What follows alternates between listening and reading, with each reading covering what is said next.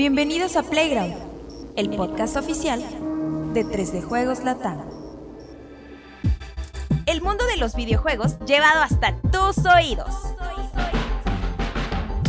Estás en el programa correcto. Solo dale play.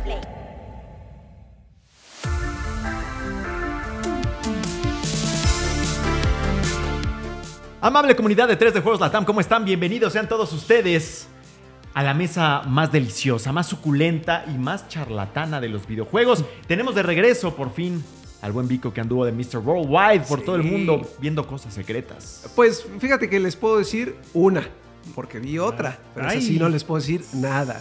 Fui a ver Final Fantasy XVI, hermano. Que me decían, ¿y tú qué? ¿Tú qué haces aquí? ¿Por qué, por qué no está Juanel? Pero ya les contaré por qué fui yo y qué, qué, qué- qué impresión me dejó. A eso ya despuesito. Qué Eso sí. gusto, bienvenidos sean todos ustedes. Esto es Playground número 100 más 22. Dos. 100 más 22, ya cada vez más rápido se va el tiempo y así hasta la muerte, mi Alexito. Veo que traes tu camisetita de no sé de qué. es. Metroid. Este es de Metroid. Creí que era de Zelda, pero no. No, no, no. Andamos en el mood Zelda, pero todavía no. Andas bien Zelda. Ando bien Zelda. Sí, Y andamos bien este Día de las Madres, porque estamos Ah, grabando. sí. Ah, Día de las Muchas, Madres. muchas felicidades a todas las mamás de nuestros Los mamis. eh, escuchas y de nuestra audiencia. O las Y de Dianita y un agradecimiento también que está ahí, como siempre, divirtiéndose muchísimo. Y poniendo a prueba la crema goicoechea para las, este, pues para todo lo que es la venita reventada Sí. de piernas, ¿no? Porque tanto tiempo parado Sí. está tremendo. Se. Este, Cesarito, ¿tú cómo estás? Bien. Hoy vienes muy, muy, muy, muy formal, muy, muy serio. Formal, muy normal. Es que pues es el día de Zelda, hay que estar como muy presentables para, para recibirlo, ¿no? Como se debe. Oye, Homero. Eh, no, pero bien, todo, todo Así chido. es, mis amigos. Vamos a tener más adelante un monólogo. ¿Quieren un monólogo? Eh, vamos a tener Vamos a aquí hacer la magia, yo me voy y este regresa Juanem y aquí va a Juanem- estar por Juanemcito tres horas. a- La aventando, extravagancia eh, de Juanem. Aventando ectoplasma por todos lados. Básicamente. Esto es ectoplasma. ectoplasma por todas partes, mis niños. Qué delicia. Pero antes de eso vamos a tener muchas otras Le cosas. hace porque- ectoplasma y le hace así. Y le hago así Me fue un poco por la exfoliada difícil. de arena que nos vamos a dar en un Ah, rato. claro, porque vamos a hablar de Phil Spencer y de Uy, Xbox que, que pues Pero- dieron mucho que reflexionar hace algunos días. Y, y yo creo que a algunas personas eso no les gusta, a otras sí. Bueno, va a estar delicioso esto. Va a estar delicioso. Sabroso. Va a estar. Yo no quiero decirte de qué es tu camiseta porque involucra glándula mamaria. Sí, pues ese, sí. es que es el, sí. Son de los que han estado encontrando ahí que en la, que en la mina encontraron, en el Ah, túnel, sí, en el túnel, encontraron este. Con su este, mezcal o tequila ese tamarindo, el, el gran malo y así. Para que nos expliques luego qué es todo eso. El gran- No, pero eso es pura farmacia. Yo creo que hasta lo puso ahí, este, seguramente el gobierno. Para- Mira, pánico satánico 2.0. Exacto. Y bueno, pues con eso arrancamos. Hoy, mis niños, esto es Playground número 122.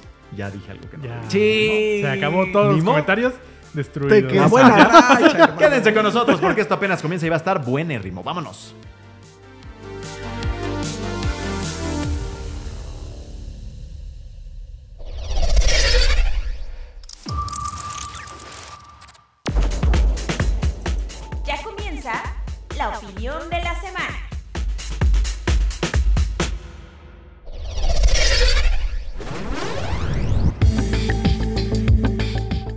Así es, mis niños, Cesarito.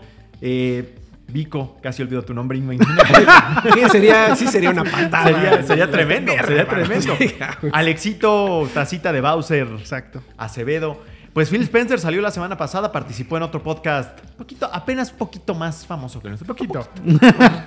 El ex-cast de Kind of Funny, de no sé si todavía sigue Greg Miller o ya no está, o quién, un- periodistas de Estados Unidos, para que lo tengan ahí en la cultura. Los ¿no? charlatanes de allá. Exacto, los charlatanes de allá, que tuvieron un invitadillo ahí. Ay, chiquito. Chiquito. Chiquito como Phil. Spencer salió ahí, pues obviamente le preguntaron cosas de todo tipo, ¿no? De, de la CMA, de, de Redfall y de, pues de todo lo que está pasando en la industria.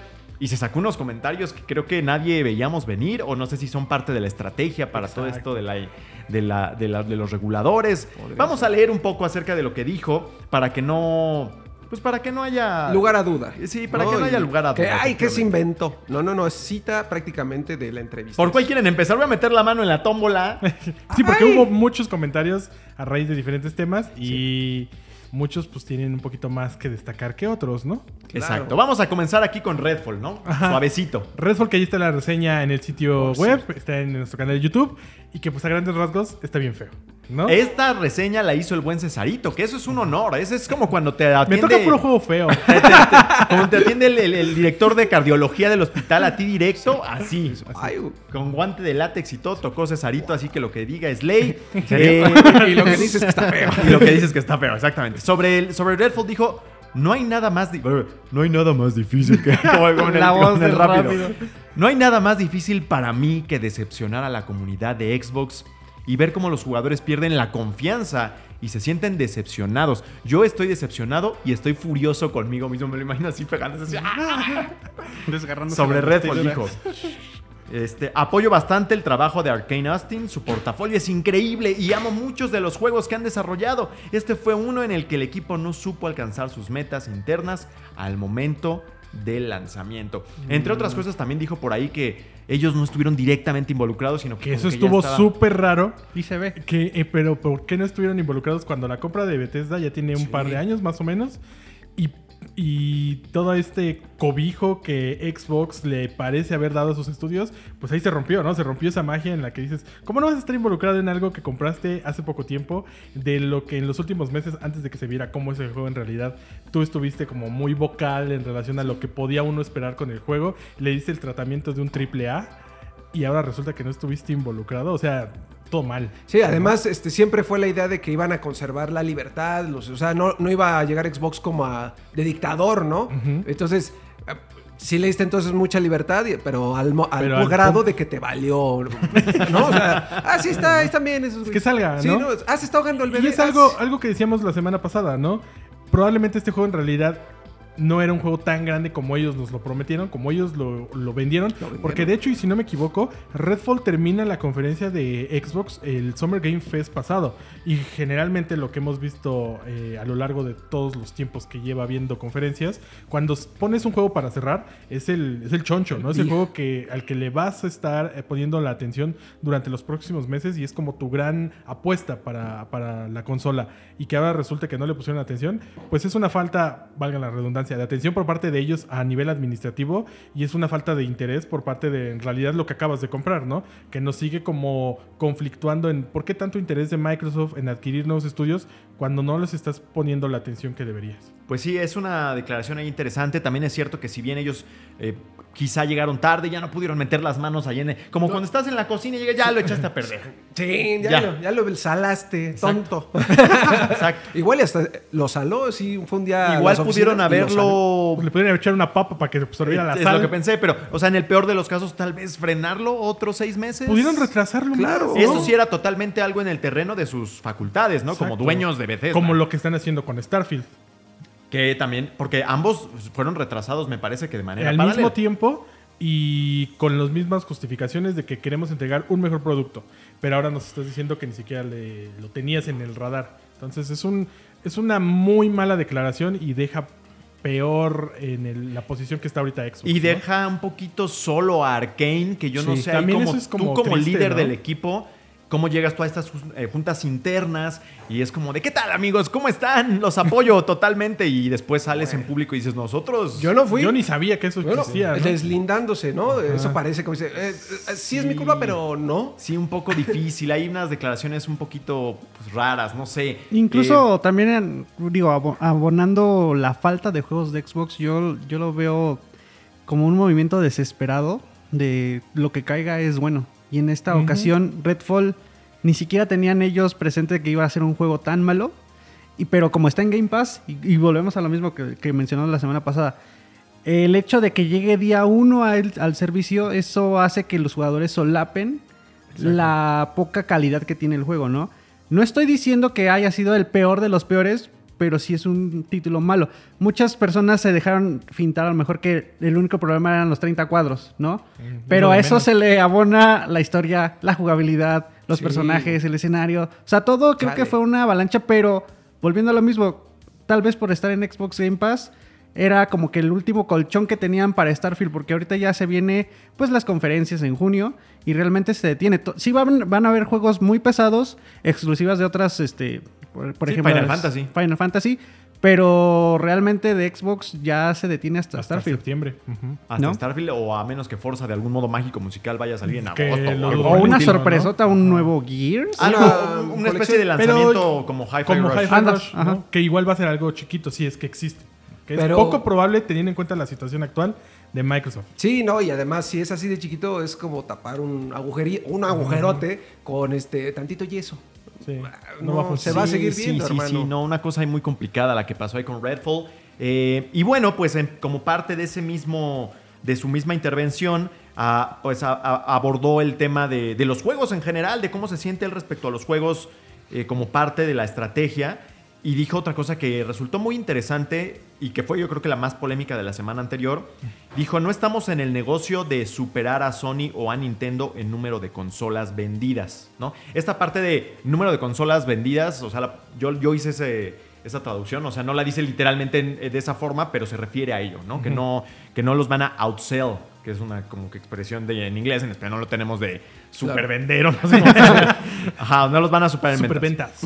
No hay una solución única o un camino a la victoria para nosotros y yo sé que eso va a enfadar a un montón de gente, pero la realidad del asunto es que cuando estás en tercer lugar en el mercado de consolas y los primeros dos lugares son tan fuertes y en ciertas instancias se han enfocado discretamente en cerrar acuerdos que hacen la vida difícil a Xbox y eso es responsabilidad nuestra y solo nuestra, dijo acotó a ellos, es como no es son malos, pero debería es- esto es un asunto nuestro, ¿no?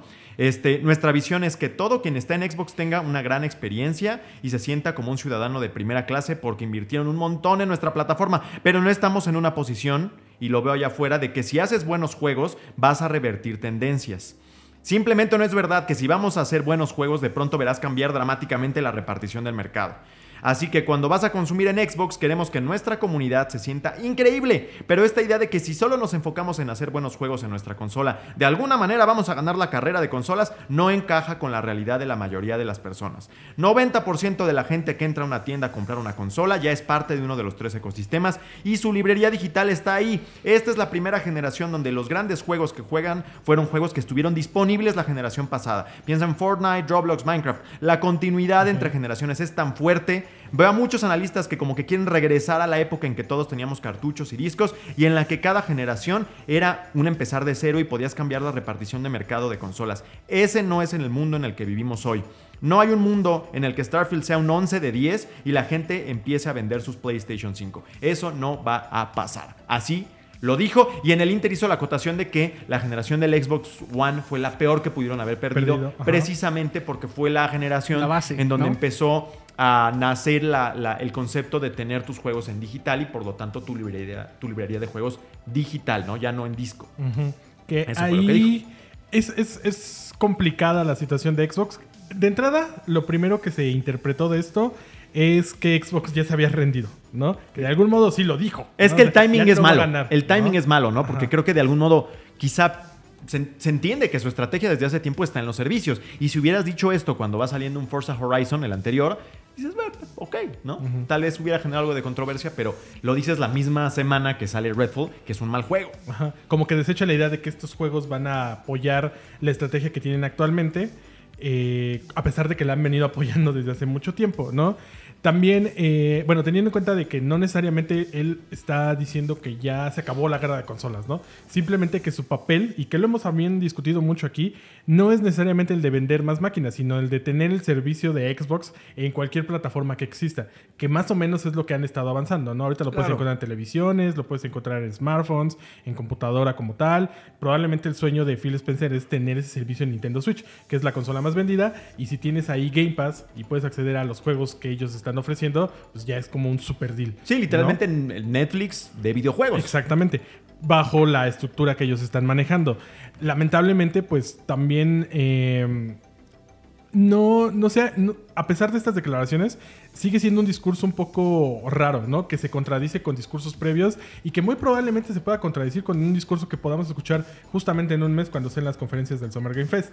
Porque ahí lo que van a querer explotar son los juegos que van a estar mostrándole a la gente, ¿no? Entonces sigue teniendo Microsoft un- un- una especie de descontrol en el que no se ubican en el Sí, punto sí, sí. en el que deberían de estar dentro de la generación actual, que empezó vendiendo consolas, ¿no? O sea, la idea de esto, hasta donde lo conocíamos, era vender consolas, ¿no? Y de hecho ellos han ocultado sus números de cuánto han vendido desde que PlayStation 4 los, los hizo pedazos en la generación pasada. Y también tiene mucho sentido que se sientan como tan defraudados en relación a lo que venían trabajando muy bien con el 360, que probablemente si hubieran logrado replicar ese ritmo, incluso quedando en un tercer lugar con el Xbox One, pero eh, en un sentido de no quedar tan despegados de PlayStation 4, el discurso podría seguir como una como muy tradicional, pero él, él lo menciona muy bien, perdieron una generación en la que el cambio de la industria fue brutal, ¿no? La forma en que se distribuyen los juegos, la forma en que los jugadores pueden llegar a esos juegos, en que los juegos más populares hoy en día son gratis, ¿no? O sea, probablemente cualquier persona puede entrar a Fortnite, a Roblox, sin invertir más que en un teléfono incluso de gama media baja, ¿no? Entonces, sí es muy difícil la situación que tienen ellos, pero no terminan por definir entonces cuál va a ser su camino, ¿no? Si van a tener estas consolas súper poderosas eh, para, para los juegos que ellos están desarrollando, o si en realidad nos conviene mejor comprar un PlayStation 5 y esperar a que Game Pass Llegue a Play. PlayStation 5. Exactamente. Y creo que ese discurso más sincero podría incluso ayudarles a tener esta, este mejor desarrollo como compañía en vez de estar jugando a las dos cosas y que cuando te conviene una cosa lo dices a favor de las consolas y que cuando te conviene una cosa en favor de los servicios lo dices a favor de este tema. Y también otra cosa muy importante que hay que aclarar y que también hemos mencionado mucho tiempo es que Microsoft se sigue tirando a matar eh, como el gran perdedor porque tiene todavía esta, este tema de la compra de Activision Blizzard, en la que no puede decirle al mundo que es el mejor eh, servicio de cloud gaming, porque ya lo atoraron por ahí, ¿no? Sí. En el que no le puede decir al mundo que tiene grandes exclusivas como Starfield, porque también PlayStation le está metiendo el pie Y por porque el otro aparte, lado, de ¿no? hecho, está atacando a PlayStation con el argumento de que ellos de que no tienen tiene las mejores tanto. exclusivas y que ellos no tienen tantas, ¿no? Entonces, Sí, están totalmente. en la peor posición. Después de que el año pasado los veíamos como en una posición muy fácil de acceder a la compra y que todo iba a salir en un proceso muy natural. Finales de abril y principios de mayo fue un desastre, ¿no? Desde lo que dijo la CMA y que los bloqueara la compra hasta lo que acaba de pasar con Redfall, perdieron por ambos lados. Y ahorita viene todavía más pesado porque llega el gran evento del verano, en donde se supone que van a mostrar todo lo que tienen que ofrecer y no lo pueden presumir de la forma que ellos quieren, porque eso los podría conflictuar en los otros procesos que están enfrentando. De- Sí. Debería aplicar la de este, esas peleas por el terreno, esos litigios que duran como 15 años y al final uno dice, ¿sabes qué? Ya, ya me harté, quédatelo, güey. Ya, no me importa, ya Es- quédate el cochino terreno. Eso no pasa, güey. que lo, he visto y no pasa, güey. Conozco unos 40 No, se pelean de muchísimo. litigio. unos procesos que llevan más de 20, ¿no? Sí. Y todavía Sí, tremendos, güey. Pero- Pero, ok. Debe- Debería sí echarle un poquito más de ganas ahí porque la neta es- no tiene algo que te motive a decir, sí voy a jugar, voy a seguir en Game Pass Sí. para jugar Halo Infinite que también está mal, para seguir jugando Gear 5 que ya está abandonado. O sea, ¿qué vas a jugar? Que lo cosas que ya ju- jugaste, repasaste 15 veces, yo me voy de Game Pass, ¿no? Al final del día creo que Phil Spencer tiene... O sea, siento en esta declaración, siento un Phil Spencer muy Frustrado. frustrado, pero sincero por, o sea, Sí, claro. sincero en cuanto a persona. O sea, él sabe lo que está pasando y él sabe Entiende. lo que está sucediendo con la marca de Xbox. Pero todo el equipo de Xbox y sus analistas y los que les prepararon mejor los, los discursos en el, en el Summer Game Fest y en el E3, creo que todavía no, no han descubierto que existe un- una, una problemática dentro de, la guerra de consolas, ¿no? Y creo que el comentario que a mí me hace más sentido es que fue un poco más sincero y de, hecho lo- los haters lo toman como eh, perdió, ¿no? Y le echan hate. Pero fue sincero, o sea, Nintendo y PlayStation tienen juegos muchísimo mejor preparados en este, en este momento. Que no van a hacer que, que Xbox este, se posicione por delante de ellos para la venta de consolas. Creo que ese punto fue muy sincero. Y, y saben, o sea, creo que es muy fácil verlo y hasta los este, fanboys creo que debería de hacerles más este, hincapié a este comentario. Porque es imposible quitarle las exclusivas buenas de otras consolas nada más por ver un, un mejor Xbox. Hay que ser sinceros y, y ser, este, ¿cómo se llama? Eh, ¿Críticos? críticos en el sentido de que existe un Zelda, existe un God of War, existe, así como existió un, un Gears y un Halo, están existiendo ahorita franquicias muy poderosas que ni de chiste van a superar ahorita a, a- que Xbox no va a hacer que, que superen en ventas a este tipo de consolas. Y creo que a Phil Spencer lo que le hace falta es como aterrizar bien estos conceptos de qué está bien y qué está mal, qué puedo decir y qué no puedo decir, pero sobre todo que lo diga en sus espacios personales. Porque si ahorita me lo empiezas, o sea, si ahorita viene a, Playground y le empiezan a decir, o sea, obviamente va a tener como un- una repercusión muy negativa, ¿no? Porque tal vez lo está haciendo con la sinceridad de que a lo mejor la CMA se incline más de este lado para que sea un poquito más de, ay, mira, estoy perdiendo. Pero al final del día queda mal, ¿no? Queda como el gran la perdedor. víctima, Y, sí. Exacto, se queda como la víctima. Sí, además hay ahí también discursos contradictorios, porque si no mal recuerdo, en los documentos legales que se presentaron en uno de estos 86 procesos que está enfrentando en diferentes con reguladores y demandas y todo eso, Xbox puso por ahí que a PlayStation le preocupaba mucho lo de Call of Duty, pero ellos les estaban dando 10 años. 10 Sí. años, tiempo más que suficiente para que ustedes hagan su propio Call of Duty, güey. ¿A quién? A pues, PlayStation. Güey, ellos ya llevan 20 años para hacer cualquier cantidad de franquicias. Sí. Y que Y las no- han hecho y las han tirado. Exactamente. O se han caído, no las han tirado, se han caído. Se han caído, pero bajo, Pero su, malas super- decisiones, bajo su Bajo supervisión. supervisión, Bajo el control total de ellos. Entonces, en el caso de Halo. ¿cuál es el discurso real? ¿O el tiempo sí sirve para parchar o no? ¿No? O sea, para parchar Eh, tu librería de juegos. Claro, claro. No, porque para eso siempre, Pues siempre hay sí, tiempo, ¿no? Te digo, claro, o sea, tiempo se suma. hay de Sí, sobra. sí, Se siempre hay tiempo, se, se trata, ¿no? Pero bueno, este, entonces, hay, esa es para, para mi gusto una de las primeras situaciones que se me, se me, me- me dejan reflexionando al respecto. La otra es que él dice, bueno, es que incluso si, si Starfield es un 11 de 10, ¿viste mi pronunciación de éxito, güey? Perfecta, británica. Incluso si es un 11 de 10, que otra vez fue un golpazo ahí al Todd Howard, que yo estoy seguro que esto ameritó un correo interno o un video para la gente de Bethesda y eso, Un porque jalón los de dejó muy parado. Mm, Sí, y pero por otro lado, Bueno, Es- es mi es- gran nosotros ficha. creemos que existe ese discurso. Y esperemos que exista para que no se sienta tan mal el equipo que estás eh, comandando. So- es Pero, eso. y si no pasa, porque por lo visto con Redfall, como que ellos tampoco dentro del, de, de Bethesda, desde Arkane, como que no estaban tan enterados de que Microsoft no estaba enterado de ellos, ¿no? En- con las conversaciones que han salido alrededor. Me refiero a que es como de, ¿saben qué? A la gente de Bethesda Softworks o Software o... De Zenimax, el- el ¿no? Zenimax Probablemente. que esté haciendo, porque es que es Bethesda y Ajá. Bethesda Studios y Bethesda bla. Este, esté haciendo Starfield así de, oigan, dije esto, pero Sí. no significa... Pero yo los quiero. Sí, porque no manches, entonces como ah, bueno. Sí, es es como, Chingo a mi madre. como ese capitán, ¿no? Que ya se van a rifar el tiro ahí en la- las termópilas y son 30 carnales contra 600 y que dice, no, miren, vamos a morir, pero vamos a morir con orgullo y de pie.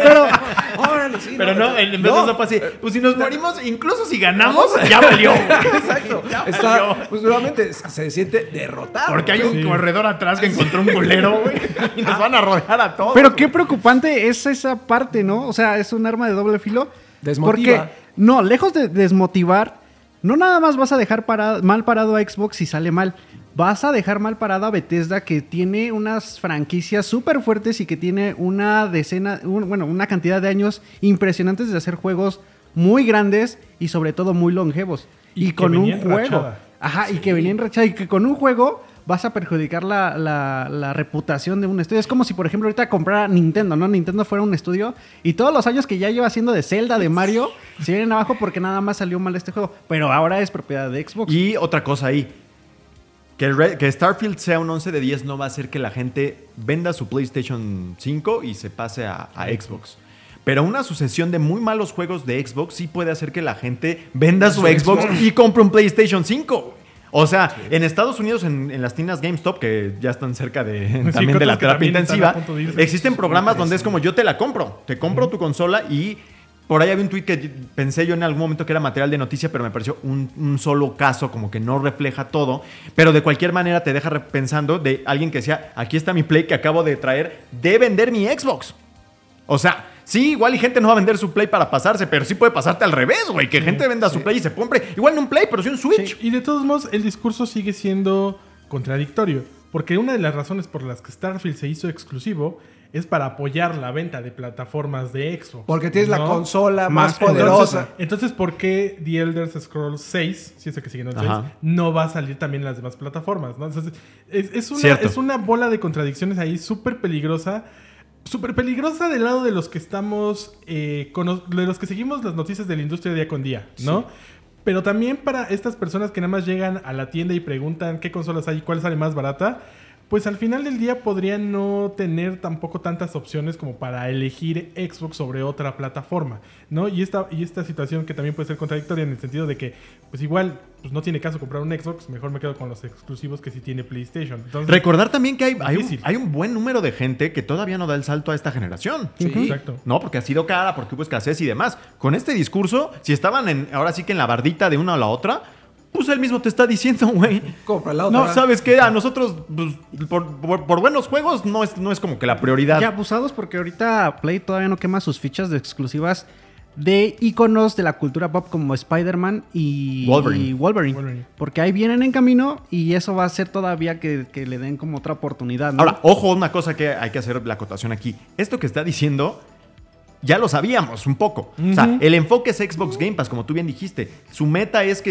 el servicio xCloud y Xbox Game Pass esté en todas partes. La plataforma no les interesa tanto. Pero de cualquier manera sí se ve y se escucha mal que en la semana que sacaste un mal, una mala exclusiva digas que vender buenos juegos no va a ser una diferencia muy importante en venta de consolas. Además... Se supone que, digo, la- esta no es la última generación de la historia, yo quiero pensar, ¿no? Mm, pues no. Si tú sacas muy buenos juegos, muy buenos juegos en esta generación, a la otra sí hay una probabilidad Sí. de que ganes terreno. O sea, no la vas a revertir en una, con un solo juego o con dos. Pero estas, estas compañías no están pensando en dos años, están pensando en Sí, 20. Pero justamente lo que Microsoft no está pensando es en la guerra de consolas, está pensando en la guerra de servicios. Porque lo que hemos visto a nivel histórico es que los buenos juegos sí hacen que las consolas ganen su, su generación y que las compañías se conviertan en, en elementos súper importantes de la industria, ¿no? Porque PlayStation y Nintendo no se hicieron a base de estos eh, billetazos hacia comprar estudios. Se hicieron con base en los juegos que empezaron a crear poco a poco con los estudios que iban como concibiendo, ¿no? Ahí está Naughty Dog, que empezó haciendo Crash Bandicoot y ahorita está haciendo una propiedad increíble como The Last of Us que ha dado el salto incluso a otro tipo de medios y que también ha sido un éxito ahí, ¿no? Y el caso de Nintendo pues es súper evidente. Tenemos más de 35 años jugando The Legend of Zelda y la gente no se cansa. ¿No? A pesar de que tampoco es la Sea franquicia más popular, ni es la que más ven- consolas, o más bien de la que más juegos ha vendido, en este momento es el juego más esperado del año, ¿no? Y lo hemos mencionado con el caso de Pokémon, que es una franquicia que igual empezó súper chiquita, con experimentos bien creativos por parte de desarrolladores que estaban buscando expandir experiencias que vivían en el mundo real y que se han mantenido por más de 25 años en el mismo nivel de ventas y en el mismo nivel de éxito, a pesar de incluso los propios fracasos que hemos visto dentro de la industria. Entonces, la verdad es que también ahí es otro mensaje súper equivocado por parte de Xbox, eh, teniendo en cuenta la industria en la que se está formando, que es la de los videojuegos, ¿no? Y que después de 20, 20 y tantos años que tenemos comprando consolas de Xbox, que nos diga el representante máximo de la compañía que vende, que hacer juegos buenos en realidad no sirve de mucho.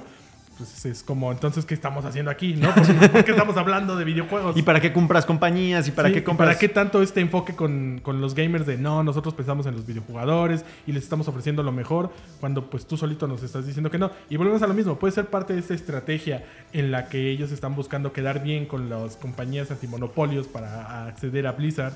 Pero entonces, de todos modos, ¿qué va a pasar entonces cuando llegue con Blizzard, no? ¿Qué va a pasar con Diablo 5? Porque ahorita estamos muy felices con Diablo 4, Uf. pero Diablo 5 igual... Sí, no porque ahorita pro- yo como lo estoy Call viendo, Duty. como que parece que el discurso es así como está, es como de a nosotros lo que nos importa es el volumen.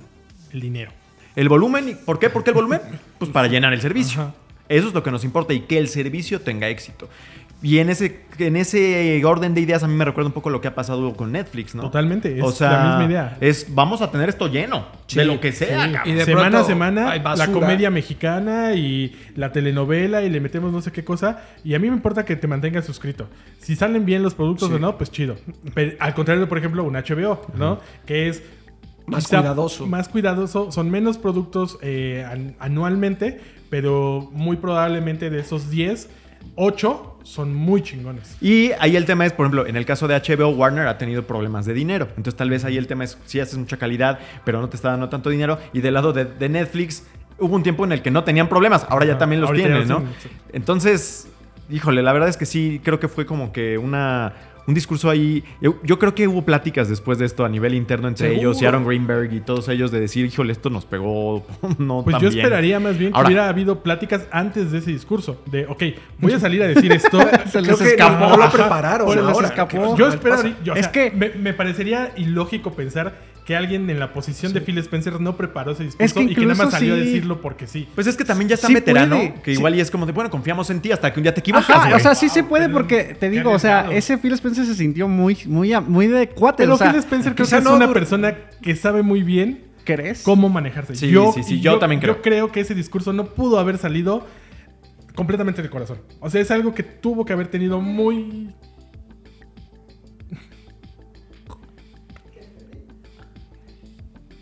Yo creo que ese discurso no pudo haber salido del corazón. Es algo que tuvo que haber tenido muy planeado por, por su posición, por el momento que está viviendo Xbox, por el tipo de compañía que es y porque creo que el- el- este feeling que tenemos de Phil Spencer no es nada más que sea un gamer eh, que todos queremos, sino que de verdad es una persona que piensa muchísimo cómo decir las cosas que va a decir. Pero bueno, de todas maneras se les viene ahorita ya un- una, una canasta o un triple, digamos, que va a ser eh, la Comisión Europea, ¿no? Que parece que de momento apunta todo a que sí les van a aprobar por ahí la, Eso decíamos de la compra. CMA. Sí, aunque ya viene de Reuters y de Bloomberg, que creo que por ahí lo que había leído es que en el caso de la CMA no, sí, eh, había mucho ruido de que iba a pasar, iba a pasar, iba a pasar, pero no venía de gente que realmente tuviera conocimiento. Y ahora se supone que como es Reuters y como es Bloomberg, este, pues le da más solidez a esta creencia de que lo van a aprobar. Y eso va a ser como que una, pues una, Una victoria para ellos, ¿no? Después de un mes pues, basta- catastrófico. La verdad ha sido muy mal mes, ¿no? muy chistoso. Entonces, pues bueno. Y del otro lado tenemos a, a PlayStation, que pues para colmo de males, si, eres, si son como muy intensos del, de- como que de esta guerra de marcas, eh, sale con un reporte de venta de consolas en donde ya superó las 35, 38, ya está por ahí. Y BJ Charts, que es esta página que ya tiene bastante tiempo haciendo como que trabajo estadístico en materia de, de- Venta de consolas venta de y consolas, videojuegos. pues dibuja un panorama en el que está como 15 millones de consolas atrás eh, Xbox, Xbox Series X y. Xbox Series S, entre las dos. Estamos hablando de que, de que son casi, son como 15 millones. Voy a ver ahorita el detalle exacto para que no sea nada. Aquí está. Pero Aquí es está. más o menos el promedio que se han mantenido de distancia. Generalmente eh, PlayStation está dobleteando las ventas de consolas de Xbox Series. Nada más de las series, porque cuando era el tiempo de One y Play 4 sí era mucho más Con grande todo el margen de y diferencia. escasez de, de consolas De al principio, ¿no? componentes. Por, por culpa de la pandemia. Ahorita ya como que se ve una, una tonalidad más robusta en cuanto a la venta, ¿no? O sea, yo por ejemplo me acuerdo que antes existía una promoción, una promoción, una oportunidad para comprar la PlayStation 5 o Xbox Series, si es que había, y ahorita ya hasta eh, los venden por bundle y este por también por Sí, estamos hablando de 35.9 millones de consolas vendidas de parte de PlayStation 5 contra 21.3 millones de, de consolas de parte de Xbox. Que ahí lo interesante es ver de dónde ellos sacan sus datos, porque Xbox, si no mal recuerdo, hace una década casi que no Prácticamente desde 2014 no dan reportes de ventas, que fue cuando PlayStation 4 ya los hizo. Y ve, crecimiento de la brecha en el último mes, un millón y medio. O sea, en el último mes se, se abrió la brecha por un millón y medio. Eh, de- en el último año, casi 9 millones y la ventaja total es de 14.5 millones. O sea, eh, si se sigue abriendo, que al final, pues bueno, es lo que dice, ¿no? También no me parece un margen tan grande. O sea, son como unos 10 millones de diferencia teniendo en cuenta estas estadísticas. Me parece que todavía no se ha descontrolado tanto del lado del Ahí va, Series ¿no? X y del Series S, que definitivamente han tenido un mejor Que se desempeño supone que el One. Series S fuera arrollador. El problema creo que con el Series S es que de algún modo en el momento en el que ya estamos 2023, ya, y no porque lo sea tal cual, pero creo que la percepción de la gente es que no es tan buena consola un Series S. No porque no lo sea, creo que a nivel de cuando llegas tú a la tienda y la ves más barata en comparación de las otras, probablemente no te, no te dé la misma confianza. brillan los ¿no? ojos. Ahí quizá Microsoft debería hacer como otro ajuste de marketing en posicionar el Series S como que sí es una plataforma de nueva generación, porque tendría que tener un mejor desempeño teniendo en cuenta su precio y que está recibiendo, entre comillas, los mismos juegos que Series X, que también no son muchos y no son de muy buena Y- calidad hasta el momento. Y ayer el Alexito eh, le dio al clavo, este, pues ya eh, hoy o cuando fue el día de ayer, en México se acabó la pandemia, la OMS ya dijo, ya se acabó Sí, bueno, la, esta la semana, el pandemia, viernes. Ujú. ya no hay pretexto, como es que bueno, la pandemia es algo que, y, es- y todos comprendíamos o entendíamos que estábamos viviendo un momento histórico y que Ajá. esto es, es raro para el mundo, para la modernidad, para los videojuegos, para muchas industrias fue raro, fue extraño, pero ya se acabó y ¿dónde está? Eh, Yo la compré esta consola en pandemia. No, porque también es eso, el Series X y el Play 5 salieron en pandemia. ¿Y cuál es el- mi ganancia con Xbox Series X? No, yo no veo la ganancia. Entonces te, es- te deprime, ¿no? Sí. te desilusiona Sí, y dices, poco. chale. Entonces ahí hay que tener Sí, cuidado. al final, con lo que yo me quedo es, ellos están, esta es, supongo que una especie de generación coyuntural para Xbox en el sentido de, de que es como esta especie de bisagra entre su transición casi completa a un mundo de servicio en múltiples plataformas sin importar cuál sea la marca televisiones o incluso plataformas de la competencia actual y, la, y el modelo tradicional en donde se, ve- se necesita el hardware. Y en esa transición lo que está pasando es que Xbox lo que está tratando de cultivar es este eh, repertorio gigantesco de contenido, algunos buenos, algunos no tanto, eh, que le permita robustecer y ganar, digamos, en sus propias contabilidades En con términos, el ¿no? servicio, no con la venta de consolas. Pero también es cierto, y, y creo que lo están reconociendo y lo siguen reconociendo, que crear sus propias franquicias y que sean extraordinarias y que sean consistentemente buenas y nuevas, no es lo suyo. No. No es lo suyo. Les pasó, salió muy bien este Sea of Thieves. Ahorita Juanemcito se lo va a recordar, que lo celebra, le encanta. Halo en su momento fue glorioso. Gears of War fue glorioso. Forza se ha mantenido bien. Pero de ahí en fuera han sido incapaces de, de generar nuevas propiedades que sean muy, muy buenas y que salgan constantemente. Y, lo- que la gente quiera. y que la gente se quiera. enamore, se y lo peor es que los proyectos que tienen o que han tenido eh, en el horno han tenido problemas, ¿no? Ya, eh, Redfall, desgraciadamente, que es el primero prácticamente que sale después de la compra, salió mal, lo cual pinta mucha un escenario en el que dices, bueno, lo que compras además se echa a perder. De Eso momento eso es lo que parece. Que bueno, eh, no es lo que parece ahorita. Recordemos Rare. O sea, Rare, Rare salió bien con venía Thieves. de un... Sí, pero eh, ¿cuánto tiempo tardó Sí. en, en que eso funcionara? Experimentos ¿no? de Kinect estaban. Por- exacto. Y, y funcionaban, porque al final del día, por ejemplo, los Kinect Sports son los juegos más vendidos del 360, que son juegos de Rare. Pero eh, uno esperaba que después de pertenecer a Nintendo, después de hacer Donkey Kong Country, Killer Instinct, Conker. eh, Conker. Banjo. este del 007, eh, GoldenEye, eh, que esperabas como que Rare mantuviera ese ritmo y lo perdió por completo también ahí, ¿no? Tardó muchísimo tiempo en encontrar un juego, una propiedad a la que pudiera explotar, porque ni siquiera el regreso de Killer Instinct se encargaron ellos, ¿no? Ahí se lo delegaron a Iron Galaxy. Ya ni me acordaba Y estaba ahí como súper desamparado, aunque estaba más o menos bueno. Entonces, sí es preocupante que cuando Microsoft toma algo, no lo lleva por el camino que uno esperaría. Porque también le pasó a Gears. Lo Sí. suelta Epic Games y Gears 4 pues no es el mejor Gears. Gears 5 medio se recupera, pero ya tardamos mucho en recibir el 6.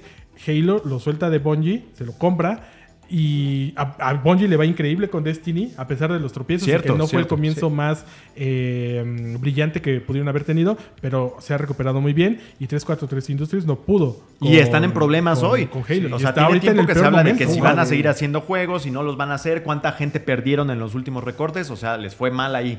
De Fable se habla que no tiene rumbo, que no tiene pies ni cabeza. Que también ese cuando ¿Quién lo tomó Microsoft solo, porque igual no estaba tan chido Era con Lionhead. Peter Molinitz Ajá. y con Lionhead, pero estaba bien, estaba estable. Estaba. Se va esta persona, se quedan Hicieron ellos uno con el también con. Kinect, ¿te acuerdas que era- Eh, Fable Journeys, Ajá. que estaba ahí como de magia, igual pasó sin pena ni gloria y ahorita Fable súper perdido. Viene, Dark. viene Perfect Dark igual es, en este caso de pertenecer a Rare y viene ahora la prueba de fuego con Forza, porque ya mucha gente importante de Playground Games se fue, se fue del estudio y ellos ahorita están encargando de Fable, extrañamente, y el siguiente Forza Horizon, que sería el 6, a ver cómo le va, ¿no? Porque el 5 quedó muy bonito con la estructura que tenían. Falta Y luego por ahí tenemos Everwild, que decía, si no mal recuerdo, creo que se detuvo, ¿no? reiniciaron, algo pasó ahí. Lo que Hellblade. mencionabas por ahí. Hellblade es el que yo le tengo fe. Se Pues ve todos, muy bien. ¿no? Vamos a ver qué Que tal. también Pero ojalá, el, güey, el ojalá. anterior era multiplataformas y no estaba bajo el cobijo de Xbox. Que de hecho salió Este primero ya en Play. entra, Salió primero en ya Play. entra por completo de Xbox y a ver qué pasa ahí. Yo le tengo mucha fe a ese, espero que salga bien, espero que también Starfield salga bien. Y de lo que decías tú por ahí Perfect. eh, de Perfect Dark, también se ha hablado que hay muchos Grandes problemas. problemas. ¿Qué diablos pasa con la gestión interna? Ese es el tema. Y son un montón de compañías diferentes. Scalebound también. Eh, Cancelado, ¿no? Se Que fue al al final sí va a tomar la filosofía de un Netflix que si a la primera temporada no me funciona y la cancelo. Qué triste, ¿no? Qué triste que no van a hacer como ese intento de tener la franquicia. Porque ahorita también me acuerdo de Grounded. Grounded fue una, Ahí sigue, una- pero una es- entrega que igual, o sea, se esfumó con el paso del tiempo. Sí está Que jugable. no es un mal juego. No es un mal juego.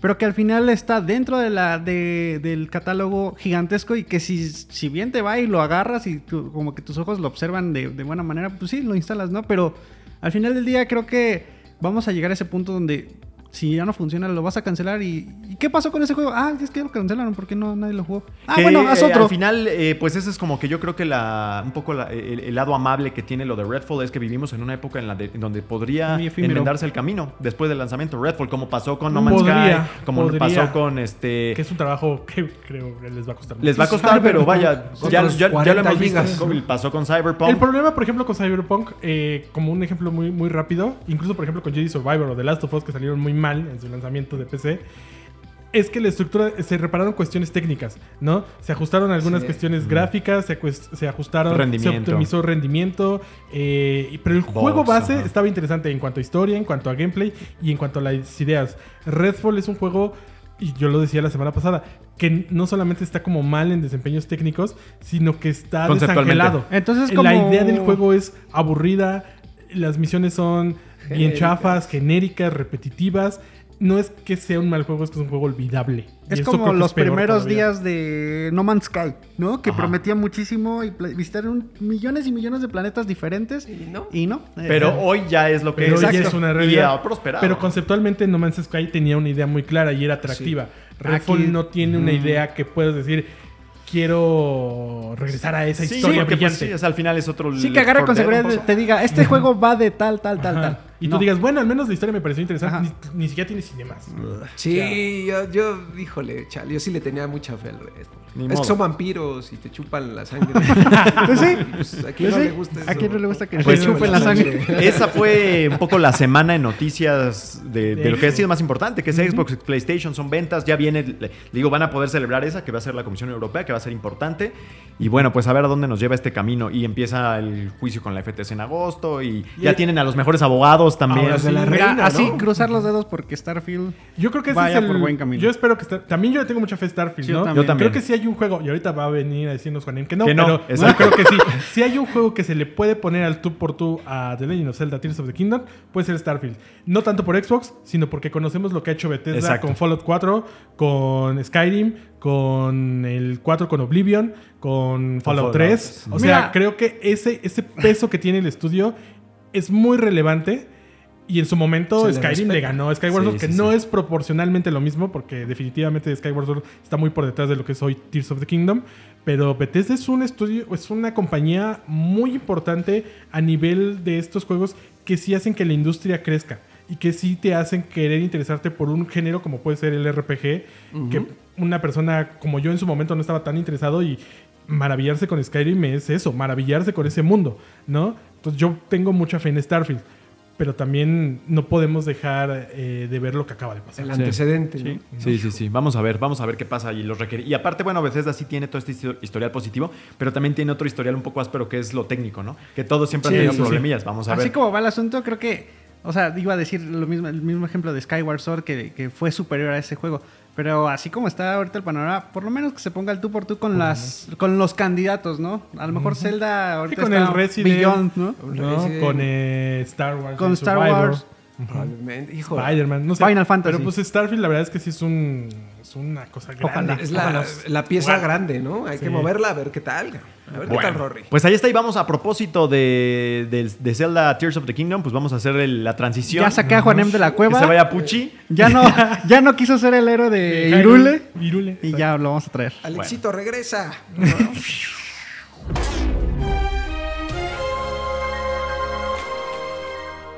Dios bendito por el poder de los efectos especiales. Como que mejoró la óptica también de, de, De todo, mucho mejor. Sí, sí, sí. Efectivamente, tenemos Juanem, aquí es que al grandiosísimo, excelentísimo y deliciosísimo Juanem, que eh, pues viene directamente desde Irule, ¿no? Desde Irule vienes, mi buen Juanemcito. Qué gusto tenerte y que nos acompañes para platicar un poco acerca de uno de los juegos más esperados del año, que es The Legend of Zelda Tears of the Kingdom.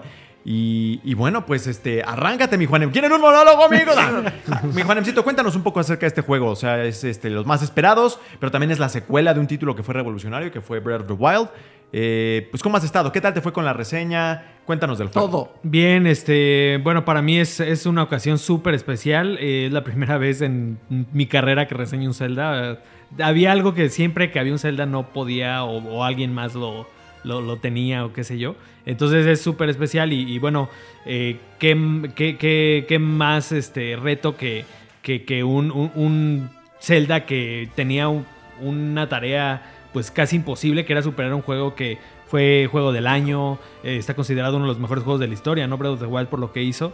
Este, y bueno, con eso en mente, eh, pues ya habíamos hablado un poquito de Tears of the Kingdom de este premio, de, de este previo que tuvimos de, en, en Nueva York, de, de pues mecánicas que de alguna manera ya, ve- ya, ya se veía venir que sí había un cambio, ¿no? Pero ya tener el juego completo en las manos sí fue así, pues muy, muy, muy, muy sorprendente, pues ver realmente todas las sorpresas que, que Nintendo se reservó. eh, extra a lo que ya veíamos venir, que es este cambio de la jugabilidad. ¿no? O sea, Efectivamente, ¿qué, qué es lo que más te sorprende que no hayas visto en ese evento, que la gente no supiera de antemano? Digo, al final la experiencia es muy distinta de poder tener la experiencia completa, bueno, jugar el título Ajá. completo, que solamente un par de horas son, ¿no? Claro, eh, yo, yo siento que lo que más me, me sorprende como tal es este Irule, este mapa que yo creo que todos veíamos venir que iba a ser, sabíamos que era el mapa de Breath of the Wild, es una secuela directa, es un mapa que su geografía en general sí respeta pues las montañas principales o la distribución de las regiones, pero ya explorar este mapa y ver todo lo que cambió por este evento nuevo que sacude al mundo y que, y que cambia las cosas y que empieza a generar este pues desastre por todos lados ver ver ese cambio en el mapa y lo transformado que está eh, fue para mí muy muy muy muy impresionante. El mapa eh, cosa que no tuvimos en, en- en Breath of the Wild eh, tiene ahora cuevas. O sea aparte de este como como nuevo evento cataclísmico que hay al, este, y que da origen a esta historia de Tears of the Kingdom, genera pues todo un sistema de cuevas y, y está tan cañón de que a veces pues tú...